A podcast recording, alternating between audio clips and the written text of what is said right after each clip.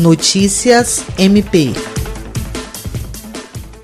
O Ministério Público do Estado do Acre instaurou procedimento administrativo com o objetivo de acompanhar os atos administrativos e despesas relacionadas ao combate da pandemia do coronavírus no município de Sena Madureira. O promotor de justiça Luiz Henrique Correia Rolim, titular da Promotoria de Justiça Civil, conduz o procedimento aberto por portaria publicada no dia 13 de maio. Em abril, ele encaminhou recomendações aos gestores municipais para que adotassem medidas necessárias à lisura dos processos de de contratação pública e execução de contratos. O MP Acriano vai acompanhar os gastos, licitações e suas dispensas, as contratações e compras diretas, bem como formas de publicidade e transparência em função do enfrentamento da pandemia de Covid-19.